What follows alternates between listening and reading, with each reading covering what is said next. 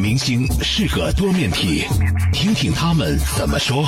新主播现在开始。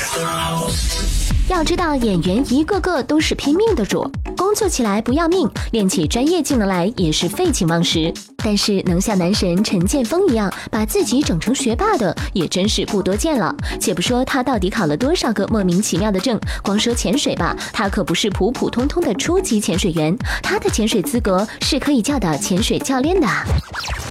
大家好，我是陈建锋。我是一个喜欢爬到顶峰的人，对，像潜水，我一开始也只是觉得玩一下。当时是因为拍了一个旅游特辑，我当时没有分了两条路，一组人是爬山，一组人是下海，我就被安排到爬山的那个方向。而拍完以后呢，过了一年。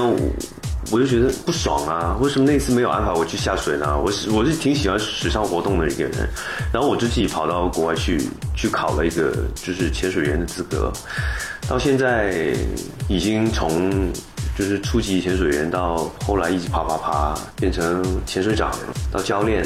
现在变成教练的教练了，所以我觉得就是你喜欢这个活动的话，你不会给自己一个局限，就是我我只要玩。我现在也有这个心态，就是我除了教学以外的另外一部分，我都喜欢跟朋友出去自己潜，因为是两种不同的心态嘛，分开的嘛。考证不代表你没有这个时间去玩而已，不代表是这样啊。你说我是功利主义者也行，有些人他会看你手上拿了多少这样子的执照或者是证书，但是我觉得。